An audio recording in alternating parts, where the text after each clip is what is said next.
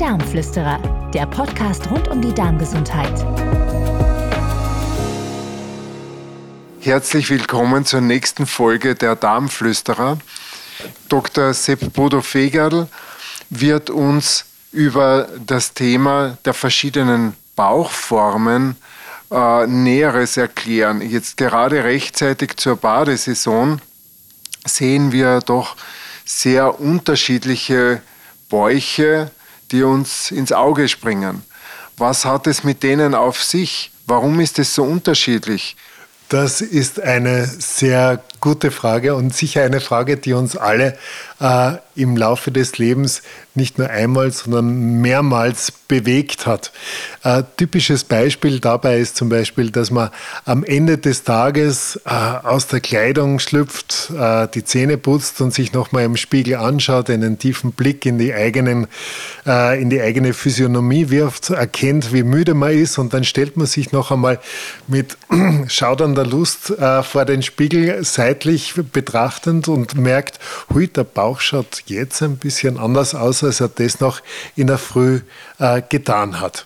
Aber da habe ich doch nicht zwei oder drei Kilo zugenommen in der Zwischenzeit. Mitunter ist das sehr wohl der Fall, aber in der Regel ist es einfach so, dass dieser Bauch, der deutlich gespannter ist, wesentlich mehr Volumen hat und so in der Halbsicht und im Profil betrachtet wirklich diesen halbkugeligen, das halbkugelige Äußere hat, einen Darm beherbergt, der einiges an Fehlverdauung gerade erlebt.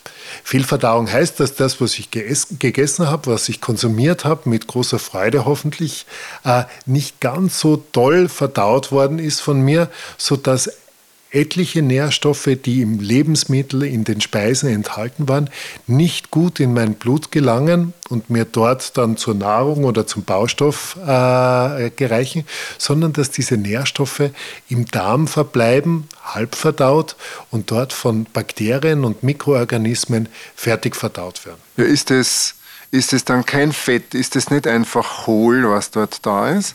Na, wenn es Fett wäre, Fett, ich glaube, kennt auch jeder, wenn er sich einmal in das Hinterteil kneift äh, äh, oder auch äh, so die oberste Hautschicht einmal versucht zu bewegen. Fett ist etwas, was sehr weich ist und auch eigentlich sehr gefällig, wenn es um den Griff geht. Allerdings der Bauch, der sich da am Ende des Tages oft präsentiert, scheint massiv unter Spannung zu sein.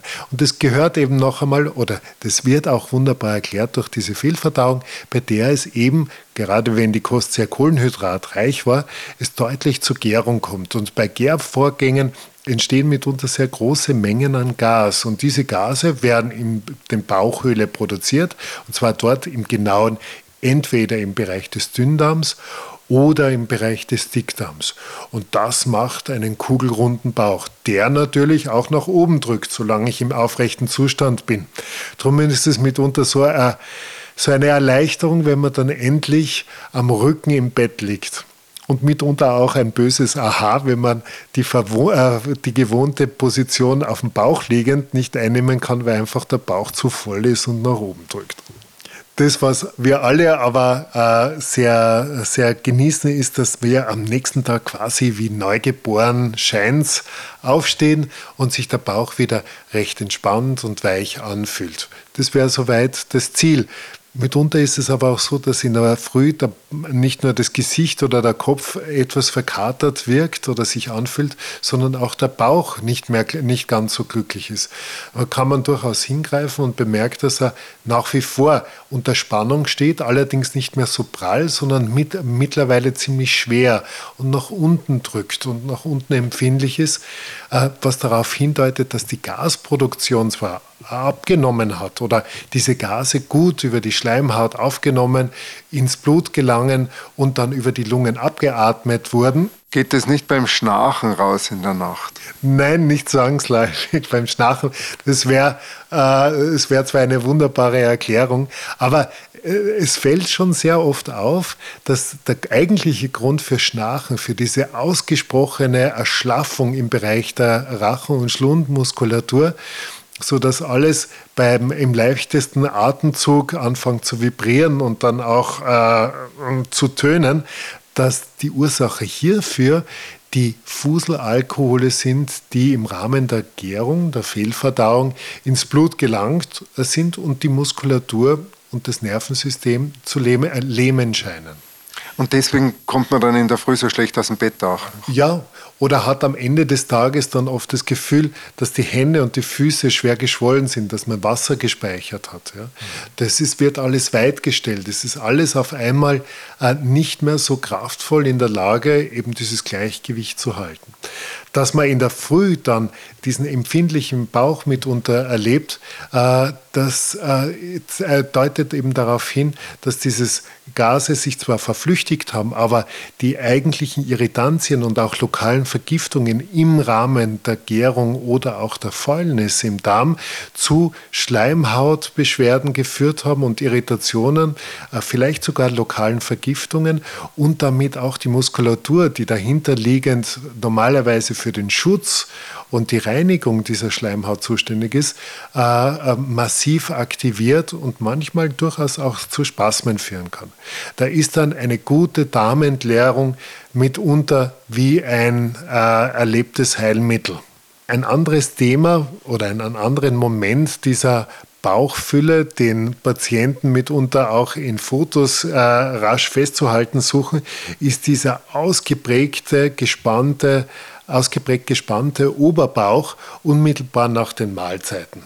Ja, das hat nicht immer was mit Krankheit zu tun. In den allermeisten Fällen ist es einfach nur so gewesen, dass die Menge an, äh, an Lebensmitteln, die ich mir zugeführt habe, schlicht die Portionsgröße einfach zu groß war. Ja, aber das passiert ja doch oft gerade, wenn ich mir jetzt eine schöne große Portion von ähm, ganz leichten, gesunden Salat praktisch irgendwo gegeben habe, dass ich danach äh, diesen Druck im, im, im Bauch und im Magen spüre. Das ist da eigentlich ungerecht. Da habe ich nichts Schweres gegessen, oder?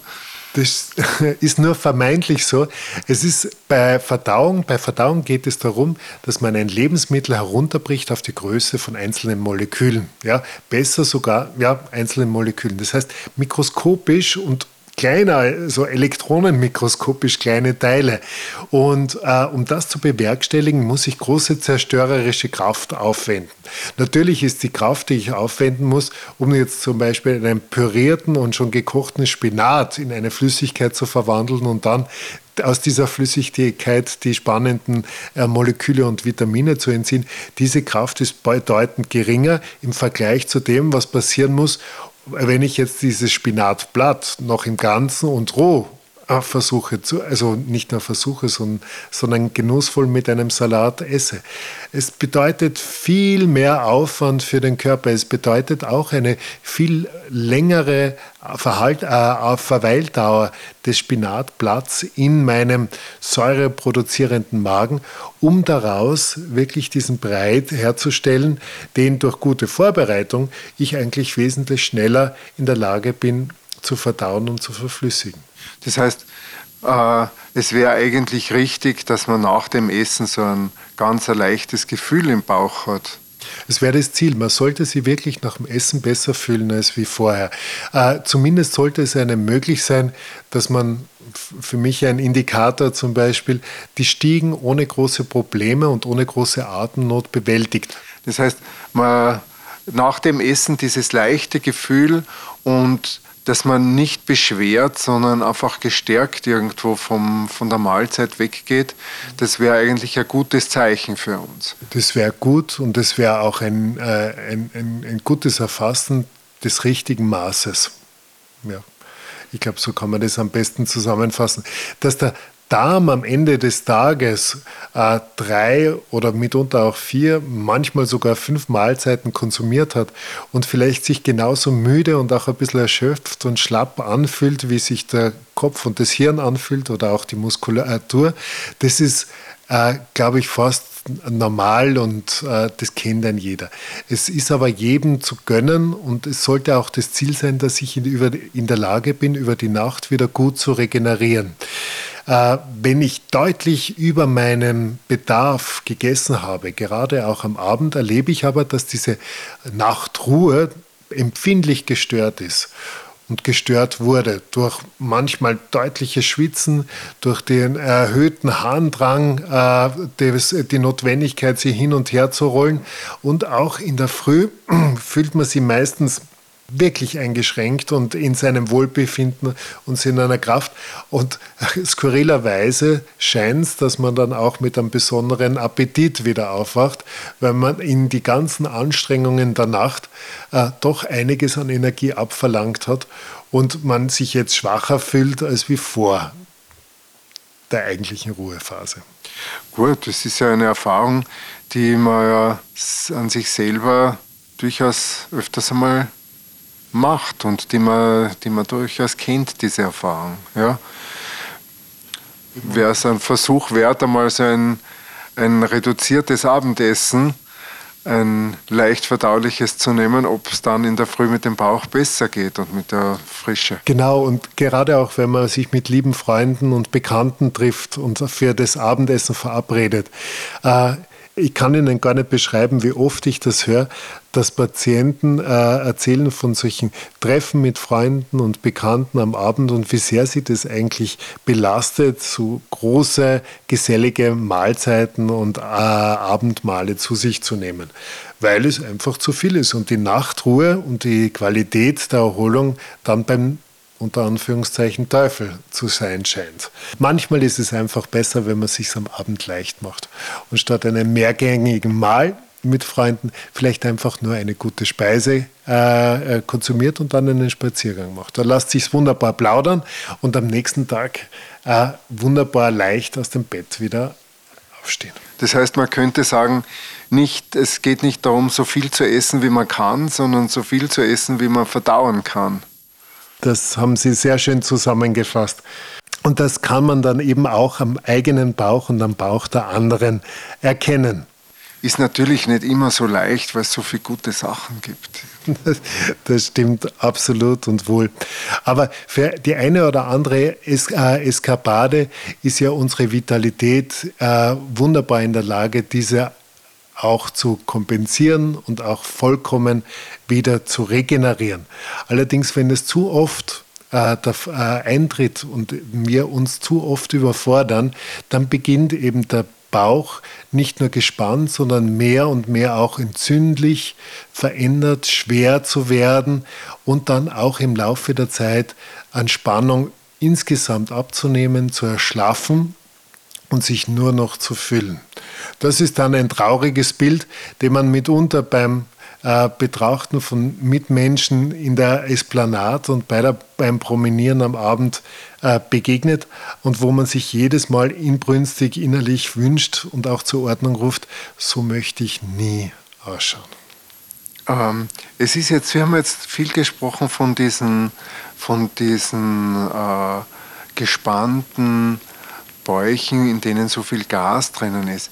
Wir sehen aber doch auch manchmal diese, diese Bäuche, die einfach so nach unten hängen, wo oben überhaupt kein so ein, ähm, keine Kugel da ist, sondern wo man den Eindruck hat, dass es unterhalb vom Nabel eher dann so wie ein Beutelchen nach unten drängt. Das passt sehr gut zu einem wie schon beschrieben, erschlafften Darm. Und dieser erschlaffte Darm ist eben ein Ort von beinahe schon chronischer, aber in den meisten Fällen von lang anhaltender Selbstvergiftung, Entzündlichkeit. Äh, es ist dieser Bauch mitunter auch, wenn man ihn berührt und untersucht, empfindlich mit einem deutlichen Ödem äh, des Bindegewebes, mitunter auch als Resistenz. Dieser schlaffe Bauch, dieses schlaffe Dünndarmkonvolut, äh, würde bei aufrechtem Gang normalerweise sehr stark auf die Organe des Beckens drücken. Das wären die Harnblase, das wären die Prostata oder die Eierstöcke bzw. die Gebärmutter bei der Frau. Und äh, da der Körper da, dem dieser Bedrängung versucht zu entgehen, indem man das Becken nach vorne rotiert, äh, sieht man dann sehr oft und erlebt ein typisches Hohlkreuz, das mit diesen schweren und schlappen äh, Bäuchen einhergeht. Und dieses Hohlkreuz muss unter großer muskulärer Anstrengung erhalten werden, was dazu führt, dass sehr äh, häufig massive Verspannungen im Bereich nicht nur der Lendenwirbelsäule, äh, der Rückenmuskulatur, sondern auch in der Schultermuskulatur zu Trage treten, die, die äh, das Bewegungselement und Verhalten nachhaltig beeinflussen und äh, limitieren. Also sehr oft äh, sehen wir da, dass in dem Ausmaß, wie wir durch Schonung und äh, Säuberung des Darms wieder initial die Irritation abbauen und langfristig den Tonus des Darms, seine Selbstreinigungskraft wieder zu Leben erwecken, dass in diesem Ausmaß, wo wo sich das verbessert, auch orthopädische oder scheinbar orthopädische Beschwerden im Bereich des Rückens, der Schulter- oder Nackenmuskulatur auflösen lassen. Ja, jetzt gibt es doch etliche Leute, die so einen Bauch haben und wenn man sie einmal darauf anspricht, die sagen, es fehlt ihnen eigentlich da gar nichts und die sagen, okay, dann nehme ich halt einen Unterberg oder einen Schwedenbitter nach dem Essen und damit geht es mir wieder gut. Ist das irgendwo äh, nachvollziehbar? Auf jeden Fall. Man kann mit Bitterstoffen oder auch mit äh, sogenannten Säurelockern äh, kann man das Verdauungsfeuer und damit auch die Verdauungskraft des Magens nochmal locken und vielleicht sogar zur Entfaltung bringen. Aber jede, jede, jede Beachtung und jede Aufmerksamkeit nach dem Essen ist nicht halb so gut wie das Bei sich sein und die Achtsamkeit während des Essens. Und dieses Herausfinden und auch, äh, und, äh, und auch Bedenken des richtigen Maßes und des richtigen Augenblicks zum Beenden einer Mahlzeit. Das ist tausendmal mehr wert. Das heißt, als Empfehlung, äh, als Empfehlung, die man mitgeben kann, ist es den Spiegel im Badezimmer nicht zu verhängen, sondern durchaus einen Blick hineinzuwerfen. Genau, und es wäre fantastisch, wenn die Veränderungen in Ihrem Lebensstil, wenn Sie an einen Punkt gelangt sind, wo Sie sagen, ich fühle mich nicht mehr wohl und Sie verändern etwas in Ihrem Lebensstil, wenn diese Veränderungen und Anpassungen dazu führen, dass Sie sich mehr und mehr aufrichten, dass der Bauch mehr und mehr an entweder Gespanntheit verliert oder auch an Schlaffheit äh, verliert. Und das, was überbleiben sollte, einfach dieser gut am Körper liegende, nicht vorpoppende und nicht erschwerend und, und leidend nach unten ziehende äh, Bauch ist, sondern ein, äh, eine Mitte, eine Körpermitte, die es ihnen erlaubt, sich fantastisch und frei und ganz nach ihrem, äh, nach ihrem Willen zu bewegen und, äh, und Körperliches zu leisten. Das heißt, diese, diese Figuren oder diese Bauchformen, wie man sie von den von griechischen Skulpturen kennt und so, das wäre wirklich so eine Art Idealform. Und das andere ist nicht einfach nur eine zwangsläufige Veränderung äh, im, im durch die Alterung praktisch, sondern lässt sich sehr gut beeinflussen durch kleine Maßnahmen im täglichen mhm. Leben. Ja, in jedem Fall.